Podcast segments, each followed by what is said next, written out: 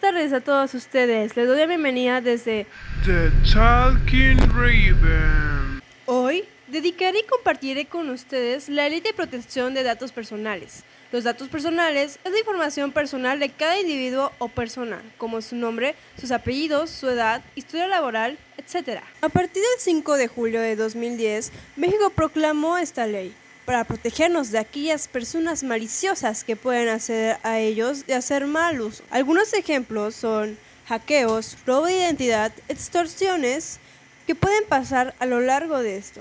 Esta ley aplica para varias aplicaciones que conocemos como WhatsApp, Facebook, Instagram, que usan la política de privacidad donde das tu consentimiento para respetar y defender tus datos personales. Así que tranquilos, tenemos nuestros datos seguros como un candado.